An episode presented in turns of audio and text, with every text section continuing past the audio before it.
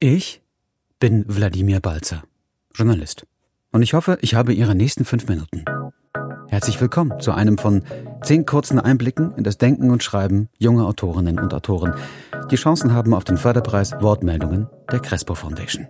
Alle von Ihnen verstreut in Europa, aber alle natürlich erreichbar per WhatsApp. Ich frage, Sie drücken auf das Mikro und sprechen. Kurz muss es sein, wie die eingereichten Texte.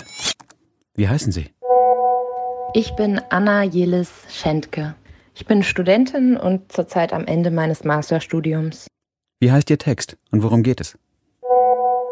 Mein Text heißt Anane. Ähm, das heißt auf Türkisch ähm, Großmutter mütterlicherseits. Und eigentlich geht es um eine komplexe Bedrohungssituation, ähm, Traurigkeit, Sehnsucht und den Umgang damit. Wie geht der erste Satz? Sie sind unterwegs und an jedem Ort der Welt können Sie deinen Namen an sie weitergeben. Wie kamen Sie zum Schreiben? Was für mich so eigentlich nur das Schreiben leisten kann, ist, dass man sich hinsetzen kann, einfach etwas schreiben kann und das ist dann da und dann die Möglichkeit hat, später vielleicht auch mit einem anderen Blick darauf zu gucken und sich dann darauf zu beziehen, also zu entscheiden, das bleibt so oder das ändert sich, weil sich ja auch mit der Zeit einfach viel ändert. Und das hat mich eigentlich so zum Schreiben gebracht. Wie haben Sie es geschafft, sich beim Schreiben kurz zu fassen? Ich weiß es nicht. Manchmal kann das funktionieren, manchmal nicht. Bei Handern hat es ganz gut funktioniert. Wenn Sie an die Zukunft denken, welches Gefühl befällt Sie da? Verunsicherung und Sorge ist auf jeden Fall dabei, wenn ich an die Zukunft denke. Aber bei dem Begriff Zukunft denke ich auch immer an sowas wie eine Gegenwart oder frage mich, ähm, wie ein späterer, ein zukünftiger Blick auf das, was wir jetzt gerade machen und erleben, sich vielleicht unterscheidet von der Wahrnehmung in dem Moment, in dem wir sind. Und ja, also eigentlich weiß Zukunft auch immer auf das Jetzt für mich und wir wissen ja nicht, was kommen wird. Wer hat Macht über Ihre Zukunft? Am schönsten wäre es wahrscheinlich, wenn man selbst ganz allein die Macht über die eigene Zukunft hätte. Aber die Zukunft ist ja auch immer abhängig von verschiedensten gesellschaftlichen, politischen Veränderungen und von dem Umfeld, in dem man sich befindet. Und die Menschen haben halt nicht alle die gleichen Bedingungen. Ähm, wer benachteiligt ist, hat es schwerer. Wer verfolgt ist, hat es schwerer.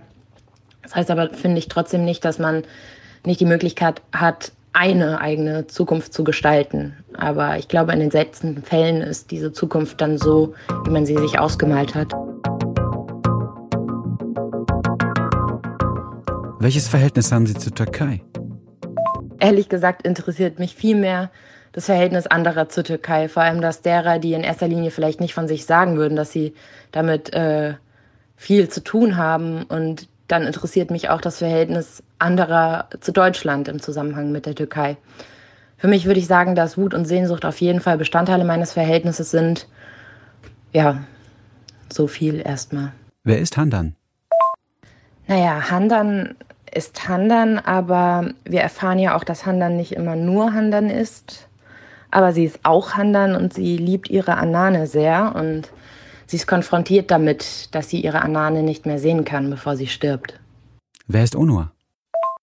Und Onur ist ja auch nicht nur Onur.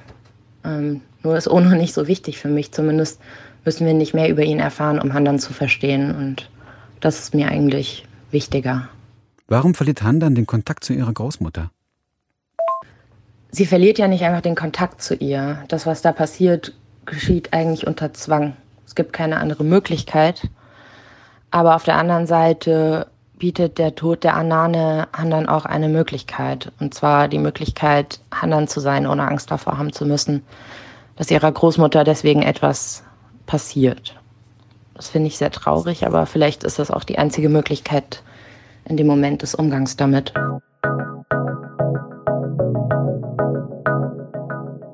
Vielen Dank für diese Antworten. Danke natürlich auch für den Text. Anna Jelis Schenke eine von zehn Kandidatinnen und Kandidaten für den Wortmeldungen Förderpreis.